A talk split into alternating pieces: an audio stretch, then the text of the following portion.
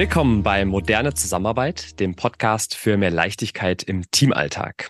Hier erkunden wir in jeder Episode ein Erfolgsrezept moderner Zusammenarbeit und wie du dies ganz praktisch in deinem Team anwenden kannst.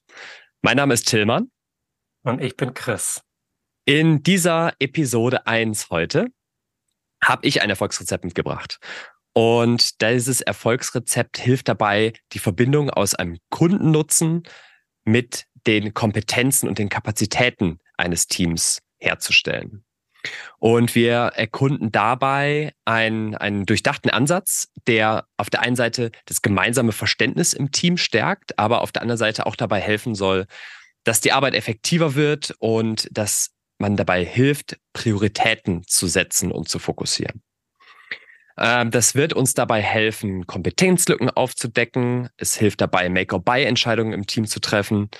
Und am Ende der Episode werden wir da auf ganz praktische Art und Weise eingehen, wie man das als Werkzeug in seinem Teamalltag integrieren kann. Wir sprechen heute über Wertströme. Lehnen wir beide uns doch erstmal zurück und lauschen Sebastian Schwarzer, wie er aus unserem Buch liest. Was für ein diverses Team ihr seid. Das ist wunderbar. Ein Kaleidoskop an beeindruckenden Kompetenzen. Doch jetzt die spannende Frage, wie könnt ihr all diese unterschiedlichen Fähigkeiten so zusammensetzen, dass sie zu einem harmonischen Gesamtkunstwerk werden? Die Antwort mit Hilfe von Wertströmen. Denkt Wertströme wie Flussarme. In der Regel gibt es mehrere davon, die Richtung Mündung zu einem werden. Jeder Wertstrom steht typischerweise für einen Kompetenzbereich.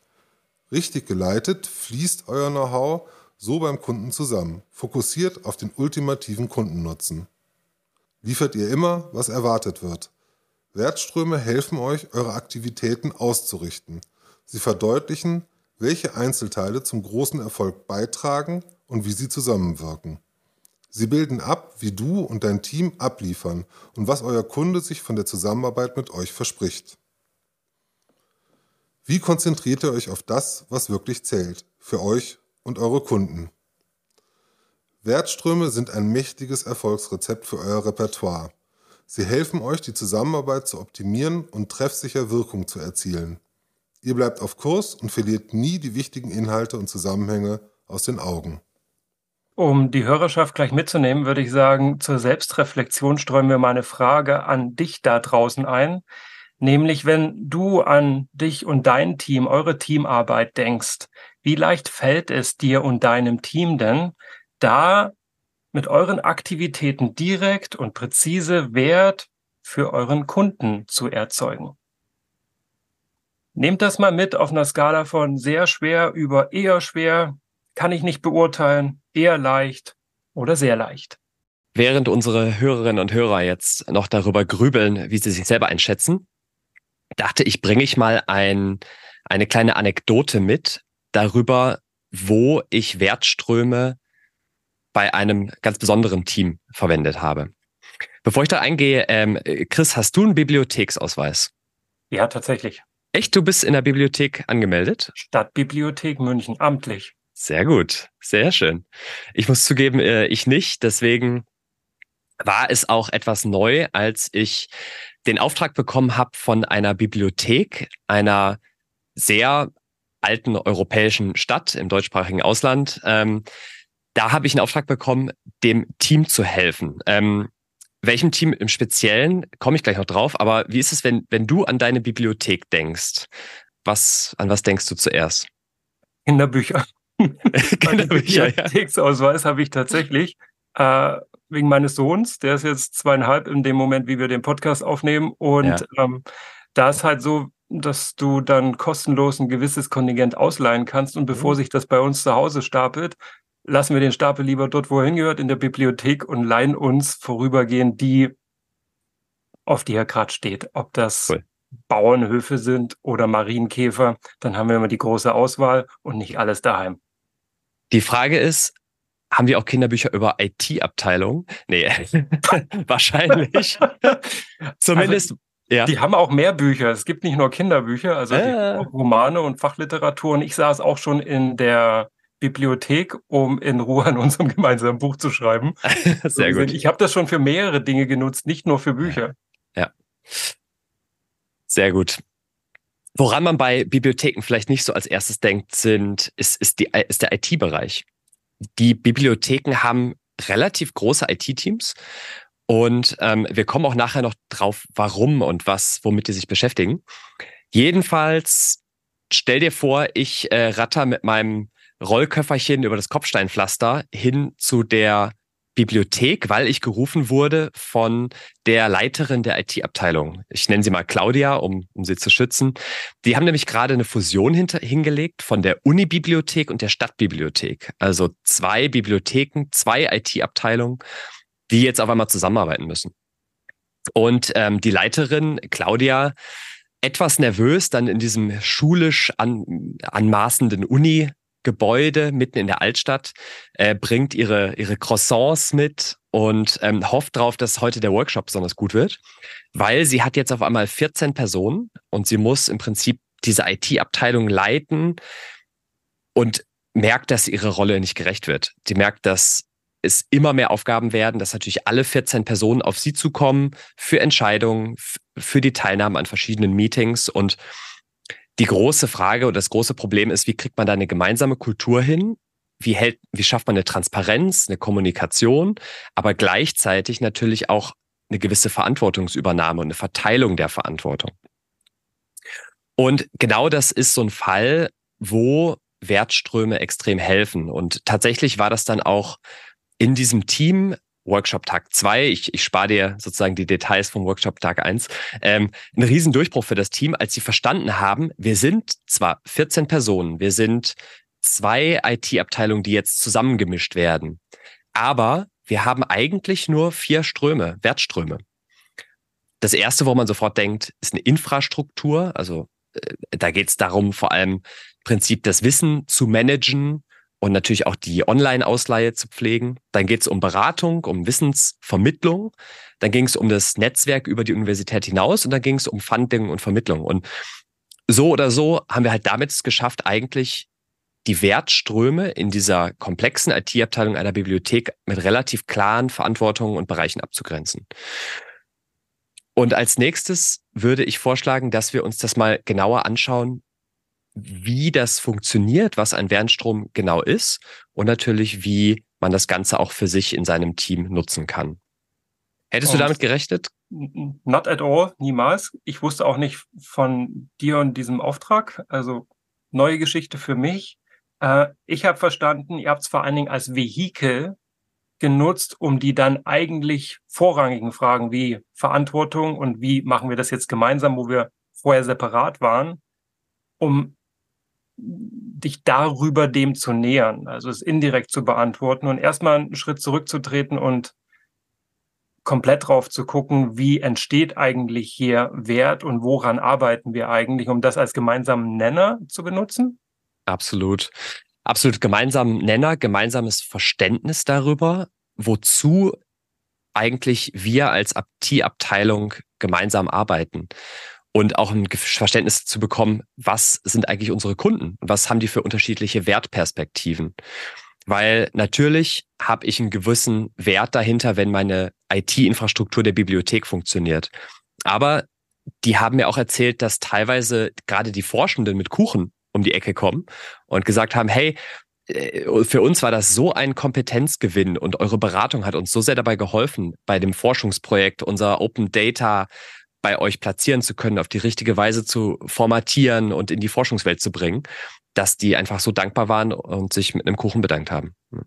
So, aber Wertstrom. Ähm, was ist ein Wertstrom? Tillmann, du hast damals, als du mir das Thema Wertströme vorgestellt hast, als wir drüber gesprochen haben, das ist fast drei Jahre her, ein sehr einprägsames Beispiel mitgegeben, damit das nicht so abstrakt ist. Wir sprechen jetzt hier von Flussarmen und das Know-how und der Wert, die fließen, Aktivitäten ausrichten, auf Kurs bleiben, das, damit das jetzt nicht so abstrakt bleibt und dir wirklich, um dir wirklich eine Reflexionshilfe mit an die Hand zu geben, ähm, teile ich mal eben das Beispiel. Du hast von Starbucks gesprochen und mir das sehr, sehr plastisch erklärt, was dort Wertströme sind. Ähm, jetzt bin ich kein Kaffeetrinker, darum war ich umso aufmerksamer, weil da bin ich relativ selten. Und ähm, es ging darum, äh, dass die Leute ja für mehr kommen als nur den Kaffee. Wenn es nur der Kaffee wäre, dann gibt es jede Menge Alternativen. Da schweben auch andere Werte mit, Wertströme mit in diesem Starbucks-Café, in diesem Starbucks-Kosmos. Und ähm, so hast du dann die Wertströme erklärt im Sinne von, ich komme da rein. Das ist schon mal die Atmosphäre.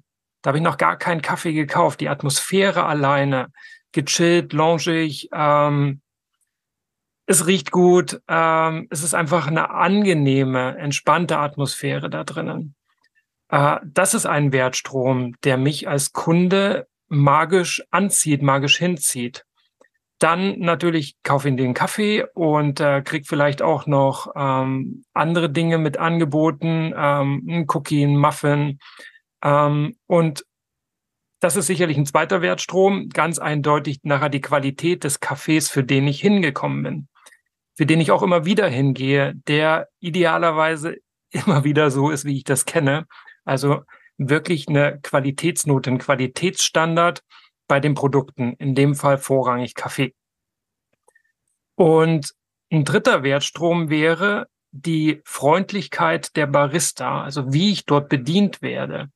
Ähm, vielleicht bin ich früh noch ein bisschen äh, verkatert, wollte ich gerade sagen, ein bisschen verschlafen, auf dem Weg eigentlich in die Arbeit, will mir einen Kaffee holen und da tut's mir ja gut, eine passend zur Atmosphäre eben auch eine freundliche Bedienung zu haben, die ähm, wir müssen nicht sagen, übertrieben gut gelaunt sind, sondern ähm, sich einschwingen können auf mich, aber mich auch ein bisschen hochziehen und echt einfach freundlich zuvorkommend, entgegenkommend, welcoming sind. Also die sich freuen, dass ich da bin. Das wäre ein dritter Wertstrom. Und so ähm, kannst du vielleicht dein Lieblingscafé-Experience, Erlebnis oder äh, wo auch immer du gerne hingehst, mal als Metapher nehmen, als Vergleich dafür, wie denn bei dir Wert entsteht über ein reines Produkt oder über eine reine Dienstleistung hinaus. Ich glaube, das ist ganz wichtig zu verstehen, dass Wertströme am Ende in ein gemeinsames Delta fließen müssen, ne? oder in einen gemeinsamen Fluss des Wertes fließen müssen, der dann beim Kunden ankommt. Der Wert aller Beiträge fließt sozusagen von der, von den Kompetenzen, von den Aktivitäten, die man macht, bis hin zu der, zu dem Produkt, dem Service und damit der Kundenwahrnehmung der Kundinnen und Kunden. Ja. Und ich glaube, das ist der Unterschied. Ähm, dieses Hinzu, ähm, dass wir dann im Team, weil wir es ja als Service oder Dienstleistung haben oder auch ein Produkt entwickeln entlang des Stromes, rückwärts denken müssen, also gar nicht von der Quelle zum Ursprung, sondern ähm, von der Mündung, dem Delta, ähm, zurück rauf, äh, wo muss denn dann das Wasser herkommen oder was muss überhaupt eigentlich diesen Fluss speisen, damit wir diese, diesen Anforderungen, diesen Bedürfnissen, diesen Motiven und Interessen dahinter gerecht werden. Ja, zumindest wenn ich von Anfang an sicherstellen will, dass ich in der Nordsee lande und nicht im Mittelmeer. Ne? Also da muss ich natürlich gut überlegen, wie strukturiere ich meine, meine Flussarme. Äh, ganz wichtig ist, dass im Prinzip natürlich das dabei hilft, sobald ich verstanden habe, wie der Wert fließt, dass ich dann die Aktivitäten danach ausrichten kann. Ne? Dass damit die Einzelteile zum Erfolg beitragen können, dass im Prinzip ich das schaffen kann, was sich der Kunde auch von mir und meinem Team verspricht. Und das ist, glaube ich, ganz wichtig.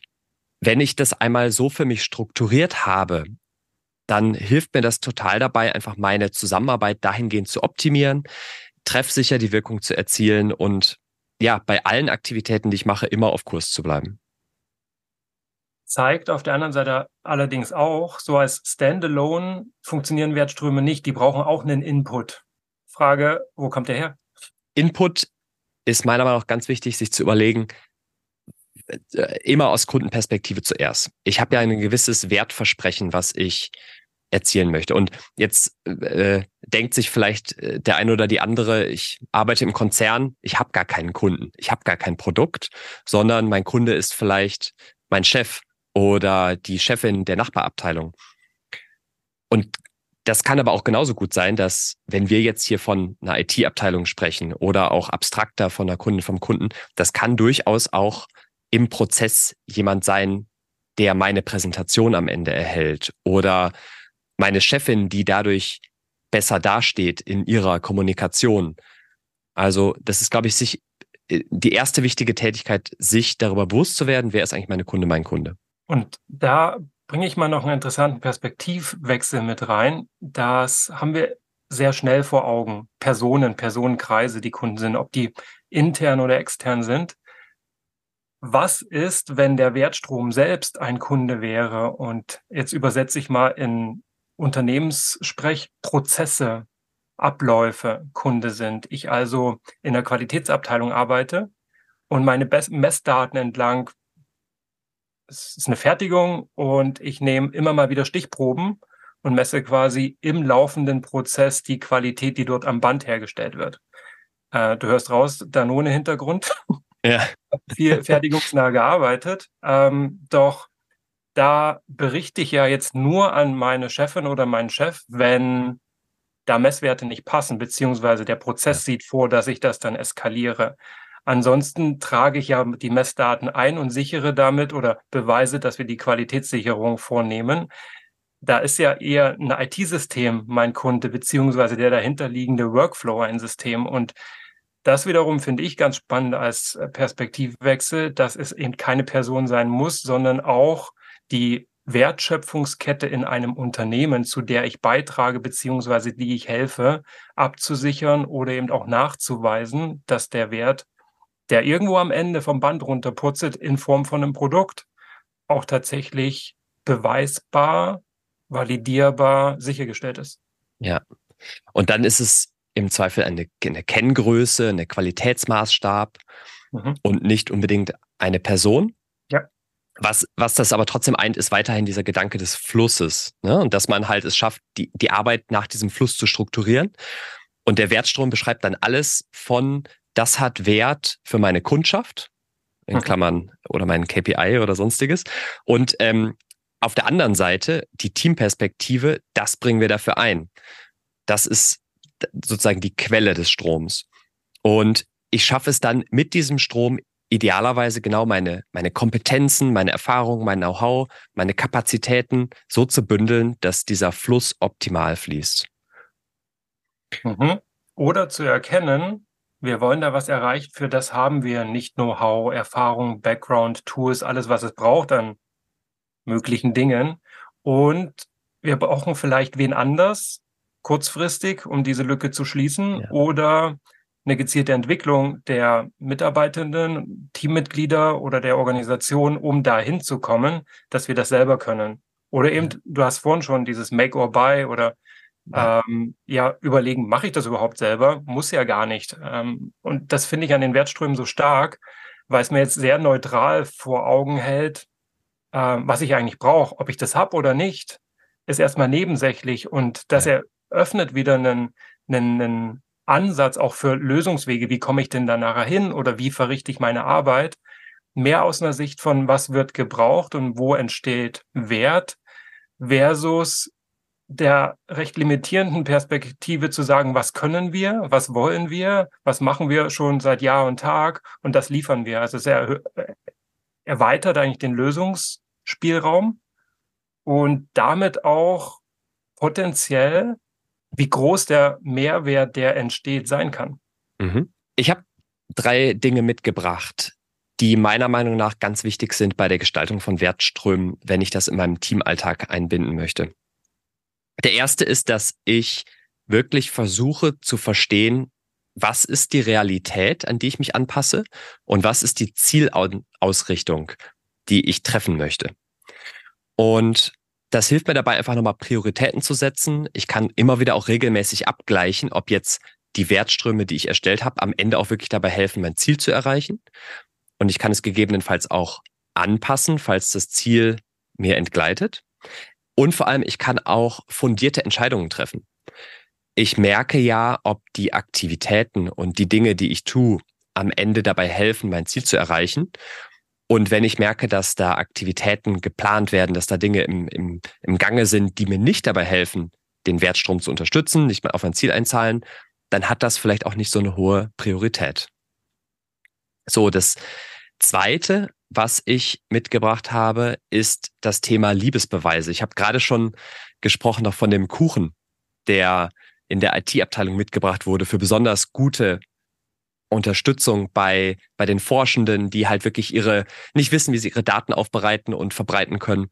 Und der Liebesbeweis ist das eigentlich, woran man merkt, ob man den Wert der Kundschaft trifft. Manchmal ist es der Kuchen, manchmal ist es online, eine Sternebewertung. Es kann natürlich aber auch einfach der Umsatz sein. Also gerade wenn ich an ähm, B2C denke, wo ich tatsächlich Dinge verkaufe, dann ist natürlich sehr schnell zu merken, ob der Umsatz einkommt, den ich mir erwünscht hatte. Aber online kann es auch sowas sein wie die Anzahl der Zuschauerinnen und Zuschauer oder Hörerinnen und Hörer. Ähm, ich merke im Prinzip einfach daran, finden die Menschen das gut, was ich mache, teilen die die Aktivitäten, geben die mir die Sterne und bringen sie mir den Kuchen. Als wir das Buch gemeinsam geschrieben haben und in dem Kapitel waren, habe ich was dazugelernt, was ich vorher nicht wusste, was du schon hingeschrieben hattest, auf dem ich weitergearbeitet habe. Das war das Thema Leading und Lagging KPIs. Ähm, bevor wir da zu deinem dritten Punkt kommen, ähm, macht es Sinn, kurz auch für mich nochmal das Verständnis zu wiederholen? Wäre das dann ein Lagging KPI, der mir also im Nachgang zeigt, dass wir das Richtige gemacht haben? Ja. Also die Sternebewertung mhm. bei Amazon oder auf Google, wenn ich einen Kaffee habe und jemand ist besonders zufrieden und hat gesagt, das ist ein Fünf-Sterne-Kaffee. Mhm. Das ist ein Lagging KPI mit der mhm. Idee, dass ich da als, als jemand, der den Wert erbracht hat, oder bleiben wir mal bei dem Kaffeebeispiel. Ich habe ein wunderschönes Kaffee und bekomme eine Fünf-Sterne-Bewertung.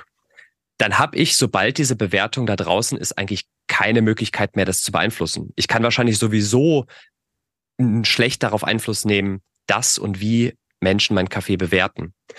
Das ist das Lagging, das hinkt meiner Dienstleistung hinterher. Es gibt aber auch die Möglichkeit, ein Leading KPI zu bewerten. Das sind Dinge, auf die ich mehr Einfluss habe oder die ich sogar auch früher beobachten kann. Wenn zum Beispiel sehr viel Kaffee durch meine Mühlen geht, dann merke ich, dass das ein Leading KPI für meinen Umsatz ist. Ich krieg sofort mit, okay, ich habe hohen Verbrauch, dann habe ich wahrscheinlich immer noch hohen Umsatz. Oder ich kann im Zweifel auch schauen, lächeln die äh, lächeln die die Kundinnen und Kunden, wenn sie ihren Kaffee bekommen oder bekomme ich äh, Trinkgelder. Das ist etwas, was ich sehr früh merke und das Trinkgeld kann ein Indikator sein dafür, dass ich dann eventuell auch eine Sternebewertung bekomme.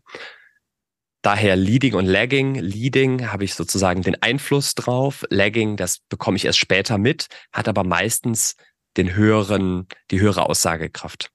Mhm. Beides stark und quasi messbar, nicht nur spürbar. Also Wertströme, Wert ist ja häufig auch ein emotionaler, aufgeladener Wert, wenn ich es Richtung Nutzen abgrenze, wo eben es mehr, es geht um mehr als nur das Ergebnis. Und trotzdem kann ich es messen. Und das gefällt mir an den beiden Leading, Lagging KPIs extrem gut in Kombination. Ja. Messen und, und im Zweifel sogar beeinflussen. Ne? Ja. Natürlich, ganz genau, ja.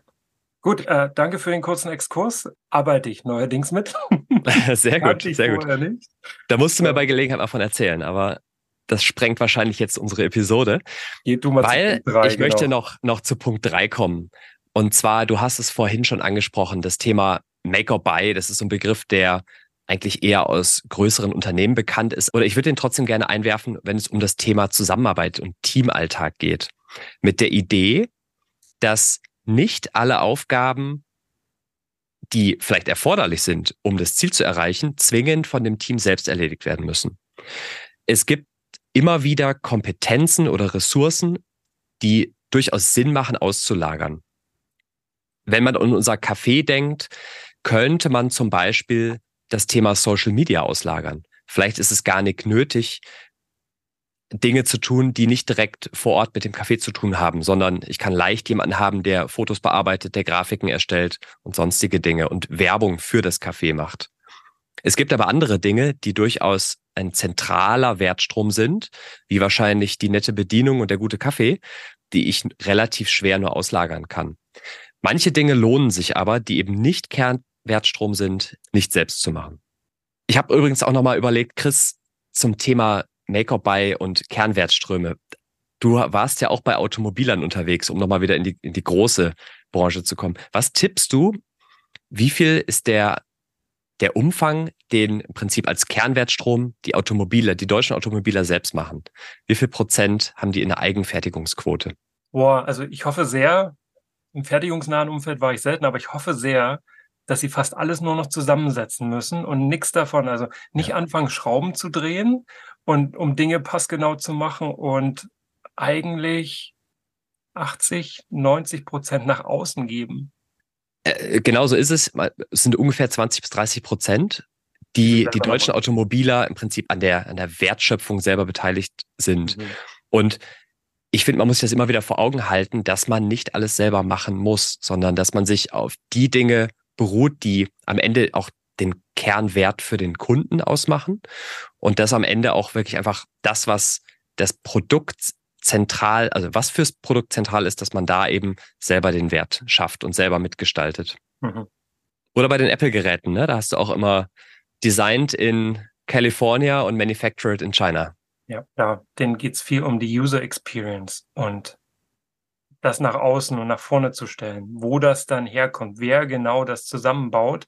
Klar, da übernehmen sie Verantwortung, das ist wichtig, doch sie müssen es nicht selber machen und ich glaube, dass es den Kunden auch ich weiß nicht, ob egal das richtige Wort ist, mhm. aber es ist zweitrangig. Solange das Experience drumrum das ist, was man sich verspricht. Deswegen kauft man Apple. Schätze ich. Bin kein ja. Apple-User. Hm? Ja. Also fassen wir es nochmal zusammen. Unsere Wertströme sind ein Erfolgsrezept, um Kundenwert zielgenau zu erreichen und dabei trotzdem spezifisch genug zu sein und Wertströme zu untergliedern, um uns dabei zu helfen, ein besseres Verständnis zu erreichen, unsere Arbeit zu fokussieren und zu priorisieren und am Ende auch zielsicher unser Ziel zu erreichen. Haben wir sonst noch Tipps oder Tricks, die wir unseren Zuhörern mitgeben möchten? Mal sehen, da kommt äh, die Überraschung, die ich für dich mitgebracht habe ins Spiel. Oh, okay. Okay.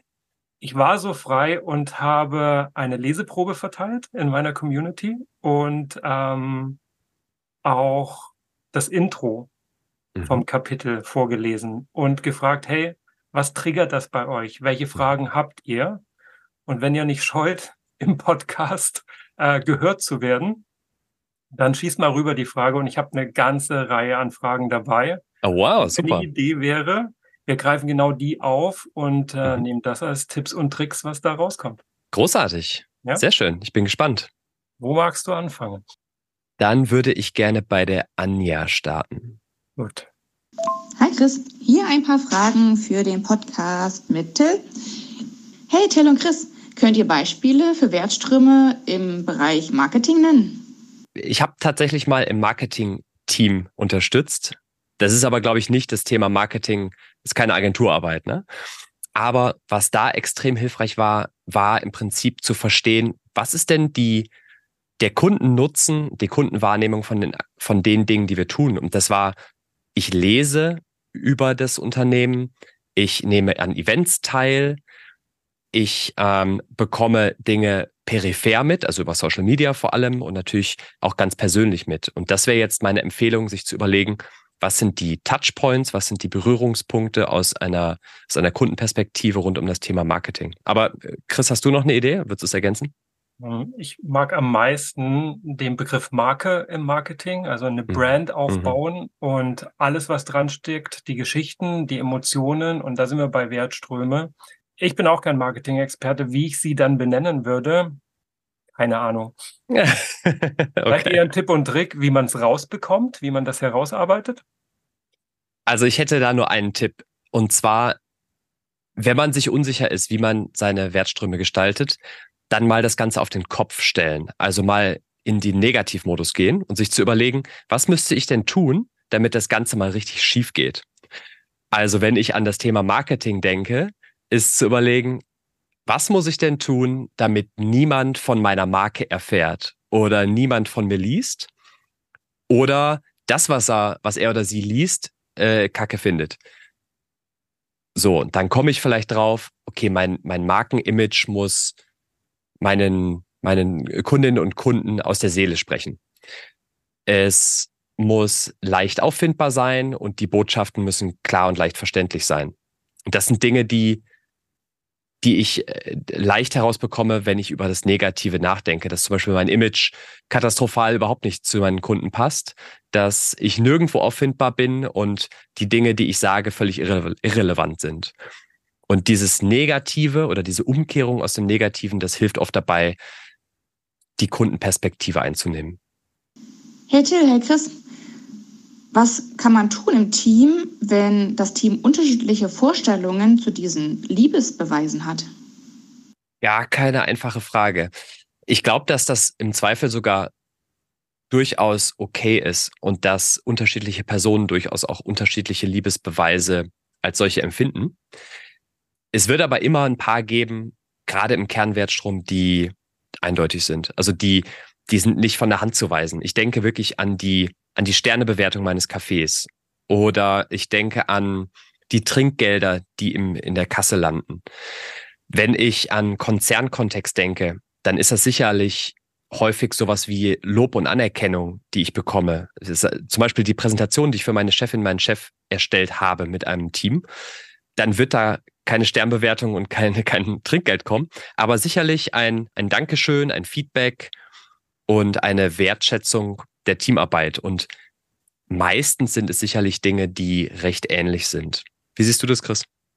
Ja, ich denke, sowas wie in der Zusammenarbeit mit Externen, so eine Art, Art Servicequalität, Verfügbarkeit. Wenn ich mich melde, kriege ich eine Antwort, eine kompetente oder wenigstens eine Info, wann sich gemeldet wird. Das ist ja auch schon ein Wertstrom, der vielleicht nicht vertraglich fixiert ist wie in der IT. Gehen wir zurück auf dein Beispiel, so mit Service Levels, sondern trotzdem kann das einen Lieferanten vom anderen unterscheiden, wie gut die kommunizieren, wie zuverlässig sie erreichbar sind, wie gut sie nehmen wir Projektarbeit im Griff haben und auch proaktiv selber dafür sorgen, dass Pläne synchron sind. Ansonsten würde ich sagen, immer wenn dann Verwirrung herrscht, weil ich ähm, verschiedene Anforderungen an Wertströme spüre oder ihnen begegnet bin, ich frage zehn Leute und kriege zehn Antworten, dann ist da die Frage, weiß der Kunde, was er will? Also vielleicht müssen wir dann bei Kundenseite mal noch was, einen Workshop etablieren, um ja. diesen gemeinsamen Nenner herauszuarbeiten und dann auch zu differenzieren, was hat mehr Priorität als das andere. Und ähm, wieder zurück im Marketing, wenn Sie da noch von äh, Frage eins drin ähm, hingen, dann habe ich offensichtlich, es ist ein Indikator dafür, dass die Zielgruppe überhaupt nicht scharf genug getrennt ist. Dann sind das noch zu diverse Zielgruppen. Ja. Die Frage ist dann, welche möchte ich denn mit meiner Marketingkampagne ansprechen? Absolut. Und ich würde sogar so weit gehen und sagen, das ist Teil genau dieser Arbeit, die Wertströme zu verstehen und zu erarbeiten, ist, sich genau darüber einig zu werden, auf was fokussieren wir. Was ist den Liebesbeweis, den wir fokussieren? Noch eine dritte Frage hat sie noch. Hey Till, hey Chris, wie bekomme ich denn den Punkt der Mündung heraus, wo die Wertströme zusammenfließen? Ich denke, die größte, eine der größten Herausforderungen in der Zusammenarbeit ist ja nicht unbedingt Arbeit zu verteilen, weil das Team will beschäftigt werden, alle die idealerweise sind auch motiviert dran zu arbeiten. Verteilen ist relativ einfach, die Arbeit dann wieder zusammenzuführen. Das ist die große Challenge. Und ähm, da gibt's ja dann wieder unterschiedliche Ansätze. Also ich kann mit Tests und Reviews dafür sorgen, dass es ein Format gibt, wo ich bewusst Dinge zusammenführe und dann gucke, ob es funktioniert. Und der letzte Test ist natürlich dann immer Delivery, also Auslieferung. Ähm, beim Kunden und kann das jetzt das, was der Kunde sich versprochen hat oder was wir auch vertraglich zugesichert haben? Ähm, ich glaube, diese Mündungspunkte oder Zuflusspunkte muss ein Team gemeinsam definieren nach Sinn, auch Timeline bezogen, auch Erwartungen äh, seitens des Kunden oder anderes Stakeholder, also Beteiligter wann die was sehen wollen. Und da muss ich es zusammenführen. Das würde ich gar nicht vordefinieren, sondern an solchen Haltepunkten klar machen, an solchen Art Meilenstein. Gehen wir mal weiter. Hören wir mal was, was Tim. Tim hat drei Sprachnachrichten. Hi Chris, erste Frage. Wie stelle ich sicher, dass ich den tatsächlichen Kundenwert erhebe? Fragezeichen. Ähm, und wie teste ich, dass es für den Kunden einen Wert hat? Also, ich hätte eine lange und eine kurze Antwort. Die kurze Antwort ist sicherlich, das ist eine Kernaufgabe des Teams, heraus zu, zu verstehen was der Kundennutzen ist. Und die längere Antwort ist sicherlich, dass es sehr viele Methoden gibt und Mittel. Ich denke zum Beispiel an die Methoden und die Tools aus dem Design Thinking, wo ich tatsächlich über ein strukturiertes Vorgehen besser verstehe, was Bedürfnisse der Kundschaft sind. Mhm. Und das sind eventuell Interviews, das können aber natürlich auch äh, so Mittel und Tools sein wie so eine Empathy Map. Aber da kann ich nur empfehlen, tatsächlich am besten mit Kunden persönlich zu sprechen. Und wenn mir das nicht möglich ist, dann eventuell über Kundenvertreterinnen und Vertreter zu gehen. Also zum Beispiel Vertriebler, Salespersonen oder wenn ich ein kleines Team bin, auch so nah wie möglich an meine Kundschaft ranzurücken, wenn möglich. Ich glaube, ich habe auch eine kurze und eine lange Antwort. Ähm, die kurze konfrontiert Tim, ich kenne ihn ja, mit seiner eigenen Schlüsselfrage, auf die es immer ankommt, was ermöglicht dir das? Und die würde ich den Kunden stellen. Das hilft beim Nachdenken darüber, nicht nur in Ergebnissen, sondern was nützt mir mein Ergebnis? Was ermöglicht mir mein Ergebnis? Was habe ich davon? Und lange Antwort wäre, es gibt im Coaching eine Intervention, die heißt ähm, Wunderfrage. Was ist, wenn du früh aufstehst und das Problem hat sich gelöst oder das, was du wolltest, ist da? Was ist dann anders? Und dann wirklich ins Imaginieren gehen und beschreiben, was siehst du, was erlebst du anders, wie nimmst du das wahr, was ist die Auffälligkeit, dass es jetzt anders ist. Und dann kommt man, glaube ich, sehr leicht an das Bedürfnis dahinter heran, wie gehen wir zum Kaffee, ähm, oh, ich will mich da einfach entspannen können. Ich sehe mich da in einem fetten Lounge-Sessel, Kaffee hat genau die richtige Temperatur, es läuft irgendwie chillige Musik und ich kann wirklich runterfahren am Ende von einem Tag oder in der Früh, hey, eigentlich will ich nur rein, der Kaffee muss eigentlich schon dastehen, das muss zack, zack, zack gehen und trotzdem sollen alle lachen, so dass wirklich diese Welt ausgestaltet wird, in der ich dann das Ziel schon erreicht habe. So kommt man, glaube ich, sehr gut daran. Zweite Frage, wie grenze ich Wert von Nutzen ab? Wert ist ja eher was Emotionales, Nutzen kann auch emotional sein, aber Wert ist ja dahinter. Also das Produkt äh, oder das Projekt hat einen Nutzen und dieser Nutzen generiert einen wahrgenommenen Wert. Also wie komme ich vom Nutzen zum Wertstrom? Ich finde, es lässt sich ganz gut beschreiben. Nutzen ist quasi, you can touch it. Das kannst du anfassen, da kannst du hinzeigen. Das ist etwas, im Projektmanagement würde man sagen, ein Deliverable. Mhm. Etwas, was ich ausliefern kann. Und ein Wert er sagt es ja selber, you can feel it. Also das macht etwas mit dir. Das ist darüber hinaus und ist immer das, was der Nutzen eigentlich ermöglicht. So würde ich es differenzieren. Cool. Habe ich so noch nicht drüber nachgedacht. Finde ich super. Bam, locken wir ein. Wenn dazu Feedback kommt aus der Hörerschaft, äh, wie erreichen Sie uns eigentlich am besten? Äh, über LinkedIn? Dann, wenn du ähnliche Fragen wie Tim hast, einfach bei LinkedIn Tilman Bohner, Chris Schiebel eingeben, uns beiden oder einem von uns schreiben, dann greifen wir das auf mit Freuden. Dritte Frage, wie benenne ich Wertströme? Da kann ich gerne was zu sagen. Wertströme betiteln ist wirklich herausfordernd. Fangen wir mal so an. Ich habe das oft in der Praxis erlebt, dass gerade wenn ich dabei damit anfange und äh, versuche zu untergliedern, was jetzt meine Wertströme sind, was der Kundennutzen ist, was der Wert hinter den, hinter den Kundennutzen ist, dass ich anfangs mich damit schwer tue, diesen Titel zu finden. Deswegen ist meine Empfehlung, den Titel nachzulagern. Am Ende zu sagen, ich habe jetzt besser verstanden, wie sich der Wert untergliedert, wie meine Kompetenzen darauf einzahlen und dann sagen, okay, jetzt gebe ich dem diesen Titel. Da gibt es meiner Meinung nach keine pauschale Antwort drauf. Sind Wertströme dann gleich Subprojekte? Also ist jeder Wertstrom ein Projekt oder ist der Wertstrom, Wertstrom nur die Basis und ich sorge dafür, dass alle Subprojekte auf die Wertströme einzahlen? Ich hätte eine Empfehlung dazu. Und zwar mit einem Ja zu antworten, dass idealerweise Subprojekte tatsächlich Wertströme abbilden.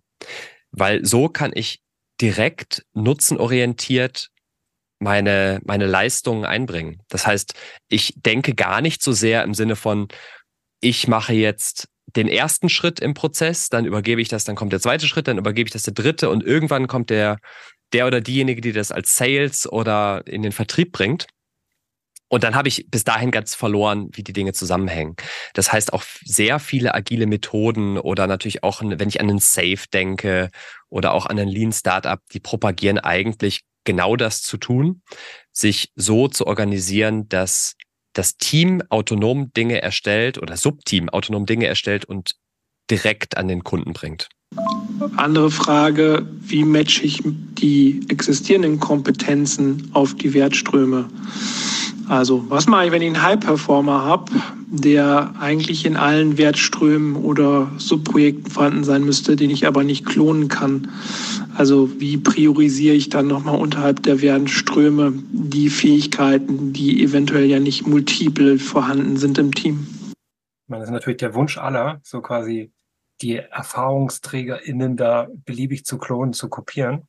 Du hast vorhin was ganz Interessantes reingebracht, diese Dimension, nicht nur etwas können, sondern auch darin aufgehen, ähm, das Wollen gerne machen. Und da ist ja häufig ein großer Unterschied zwischen, wofür werde ich ständig angequatscht, nervt mich aber, und wo gehe ich wirklich auf? Also was, wo bin ich einfach, wo bin ich der High-Performer, auch in meiner Perspektive, nicht nur für andere. Und da nützt im Prinzip nur, weil Tim sagt ja, wir können die Person nicht klonen, das Sit Down, okay, und was davon bedeutet dir am meisten? Wo willst du in den Lead gehen?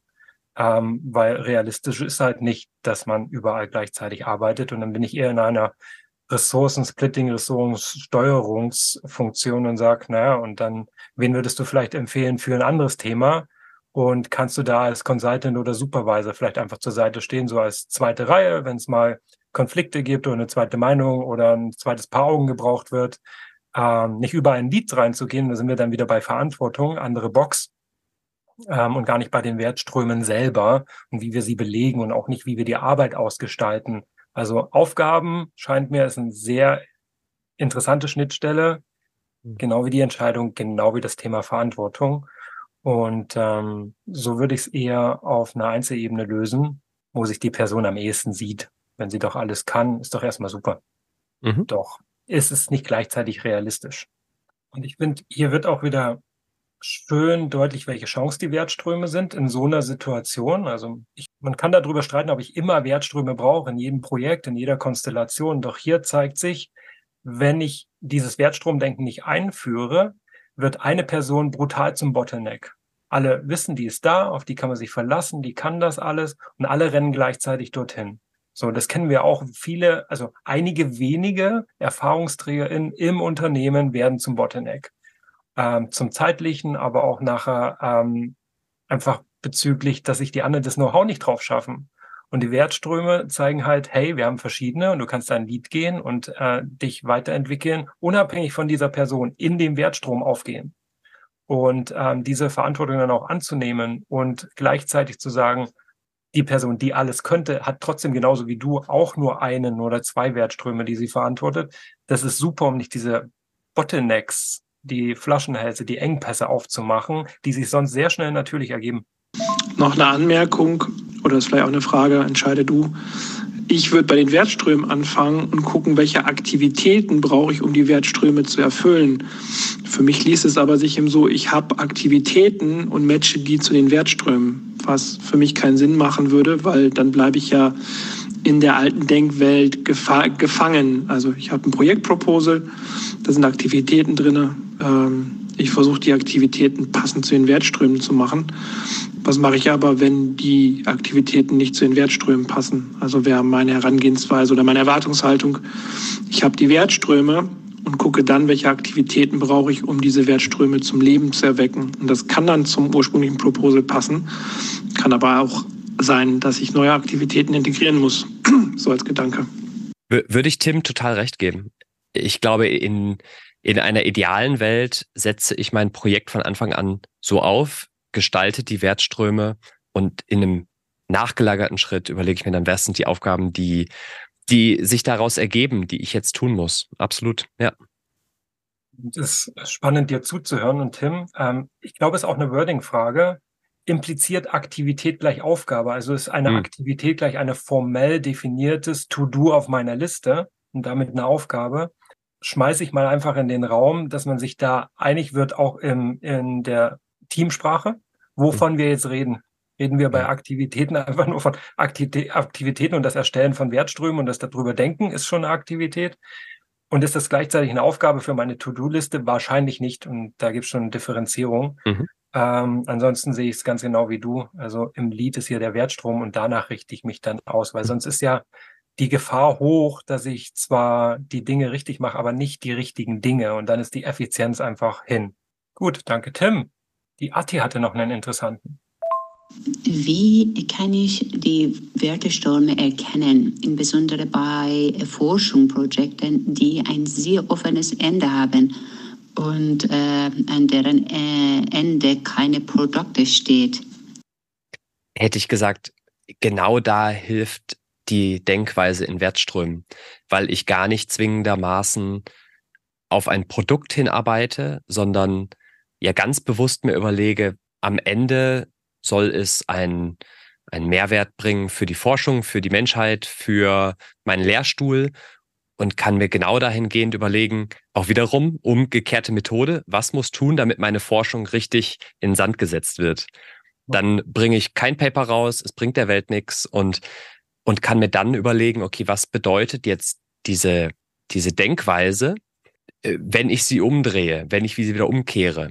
Bei unterschiedlichen Ansichten, zum Beispiel hinsichtlich Qualität oder Priorität, wie gehen wir da am besten mit um? Sind wir bei Kompromissen nicht alle Verlierer? Also das sitzt am Ende. ja. Um gar nicht zu sehr philosophisch zu beantworten mit den Kompromissen, ist es halt so, wir haben eine Teamkonstellation. Es ist kein Einzelsport. Und eine Form der Einigung braucht es am Ende schon. Wir haben vorhin schon gesagt, im Zweifel entscheidet der Kunde, die Kundin, der Chef, die Chefin, der Wertstrom selber, was mehr Wert erzeugt und was nicht. Und ich glaube, sich da auch einreihen zu können und zu sagen, was auch immer mein individuelles persönliches Interesse ist, was ich gerne erfüllt sehen würde und wo ich den Wertstrom sehe und nicht dem Gesamtnutzen und dem dessen, der am Ende dafür ja auch bereit ist zu zahlen oder einen Gegenwert leistet, unter. Ja. Das macht Teamarbeit aus. Absolut. Sehe ich genauso. Ich würde es noch ergänzen, um die Idee der gemeinsamen Zielausrichtung. Idealerweise bin ich mir im Team darüber einig, wohin die Reise geht und was das, was der Mehrwert und das Ergebnis meiner Reise ist. Und sobald ich da eigentlich eine Einigkeit habe, dann ergibt sich auch ein Stück weit die Ambition daraus und der Qualitätsanspruch dieser Ambition. Darüber muss ich mir einig werden. Das braucht im Zweifel dann einen Workshop länger, aber das ist eine ganz wichtige Aufgabe im Team, sich über Zielausrichtung, Ambition und dann halt auch den sozusagen den, den erwünschten Mehrwert für die Kundschaft in jedem Wertstrom ähm, definieren zu können. Praktisch, dass es dazu eine extra Podcast-Folge geben wird. Wie praktisch, dass das ein extra Kapitel im Buch ist und wie schön zu sehen, wie die Dinge zusammengehören. Und sicherlich ist die Zielausrichtung eins der wesentlichen Input-Elemente, die ich brauche, um über Wertströme vollumfänglich zu sprechen. Hallo Chris, hier ist die Nick wir wenden das schon irgendwie unausgesprochen an, aber es ist irgendwie weniger dokumentiert. Und dann sind mir die ersten Gedanken geschossen, hey, lass, wie könnten wir die Wertströme uns auch so nennen? Wie könnten wir das einbinden, dass Kunde und auch Kollegen, Kolleginnen was davon haben? Dass wir diesen Liebesbeweis, wie ihr es nennt, äh, viel besser definieren. So ein Projektleitbild, also wie so ein Projekt Vision Mission Statement anlegen. Und da wäre das natürlich auch total cool, wenn man, wenn man das dort direkt mit reinpackt, so dass wenn man dann, wenn das Projekt Touchpoints hat für Feedback oder auch am Ende, wenn man Revue passieren lässt, dass man dann direkt äh, die Wertströme sozusagen abhakt oder auch zwischendrin sieht, hier, wo stehen wir eigentlich? Sind wir noch wirklich im Nutzenbereich? Ich glaube, ich muss jetzt den Sprachbutton loslassen und dann noch eine Nachricht senden. Großartig. Hören wir uns die an? Ja. Wir uns fertig, aber eine richtige Frage war ohnehin noch nicht dabei. Ich hätte aber eine Idee. Du hast schon eine Idee? Ja. Ich habe eine Idee. Ähm, ja. Äh, also erstmal cool, dass sie gegoogelt und gechat-GPT hat. Äh, Finde ich klasse. Aber ich würde sie gerne bestärken mit ihrer Idee. Zumindest mit der Idee, die die Wertströme und das, was man da im Team erarbeitet, tatsächlich auch zu nutzen bei Reviews. Also sich bewusst darüber zu werden, was ist der erwartete Kundennutzen, was wünsche ich mir für Liebesbeweise und genau das kann ich mir dann ja post hoc anschauen und sagen, jetzt habe ich mal eine Zeit lang daran gearbeitet. Wie kommt es denn an? Wie funktioniert es denn? Im Zweifel auch mit einem Prototypen und ersten Lead-Usern, die da tatsächlich Feedback geben. Also würde ich Sie gerne bestärken. Dann hören wir mal weiter. Dann war auch mein Gedanke, wenn sie denn dann definiert sind und ausgesprochen und mit dem Kunden besprochen sind, wäre es natürlich cool, wohin lege ich die denn dann? Und dann kam mir der Gedanke, wie cool wäre das, wenn die in irgendeinem Tool hinterlegt werden. Auch einfacher, wenn dann jemand Neues ins Projekt kommt, wäre das doch irgendwie transparente Übersicht. Hm. Ich hätte einen Vorschlag für Nick. Und mhm. zwar, was ich mir angewöhnt habe, ist, dass ich die Wertströme nutze, um die Buckets in meinem ähm, äh, Task Management Board zu definieren. Also sei es ein Asana, ein Microsoft Planner oder wie Trello oder Jira, die haben ja meistens diese erste Organisationsform nach, nach Buckets. Ne? Und diese Buckets nutze ich dann nicht als To-Do in Progress Done, sondern das haben ja meistens die kleinen Tasks selber, sondern die Buckets sind bei mir die Wertströme. So dass wenn ich meine Aufgaben plane, meine Aufgaben durchspreche, aber auch Reviews mache im Sinne von, wie weit ist denn der Fortschritt und die Abarbeitung, dann mache ich das genau nach den Wertströmen. Starker Hack. Überlege ich mir auch mal für meine Projekte. Mhm. Ja, vielen Dank an Nick, würde ich sagen. Ja, brutal. ähm, wirklich toll und uns geht es genauso. Wir brauchen es auch immer möglichst greifbar und darauf könnt ihr euch auch verlassen für die folgenden Episoden dass wir mal ein Beispiel bei der Hand haben, damit es sich leichter vorstellbar ist und nicht so abstrakt bleibt. Dann ist das doch der perfekte Moment, um Danke zu sagen all denen, die uns per WhatsApp eine Sprachnachricht geschickt haben, um mehr zu erfahren, ihre Fragen loszuwerden. Die Option hast du auch. Auf LinkedIn haust uns einfach an. Würden wir uns freuen, greifen wir gerne für zukünftige Kapitel auf und auf LinkedIn zu folgen macht auch Sinn, weil wir da immer announcen, worum es als nächstes geht, worüber also was also das Thema sein wird der nächsten Episode. Diesen Podcast gibt es, weil wir eben gemeinsam ein Buch geschrieben haben. Wenn dich das triggert, äh, lieber zu lesen als zu hören und du versehentlich hier gelandet bist oder mehr erfahren möchtest, Buch gibt es bei Amazon oder auf unserer Webseite. Dazu sagst du vielleicht am besten noch was, Till. Also das Buch heißt Moderne Zusammenarbeit, 4 hoch 2 Erfolgsrezepte für den Teamalltag. Das ist im Haufe Verlag erschienen und gibt es überall, wo es Bücher gibt können wir so stehen lassen. Ähm, wer jetzt mehr über das Thema moderne Zusammenarbeit erfahren möchte, geht wohin? Auf moderne-zusammenarbeit.de. Perfekt. Ansonsten sage ich einfach nur, abonniere den Podcast. Erzähl weiter, wenn dir das gefällt, was die beiden Dudes hier machen, namentlich Till und Chris. Viel Spaß erstmal damit, mit den ganzen Impulsen, Impressionen. Und wir freuen uns, wenn du dich auch in der nächsten Episode des Podcasts Moderne Zusammenarbeit wieder einklingst. Danke Chris, und wir wünschen allen da draußen mehr Leichtigkeit im Teamalltag.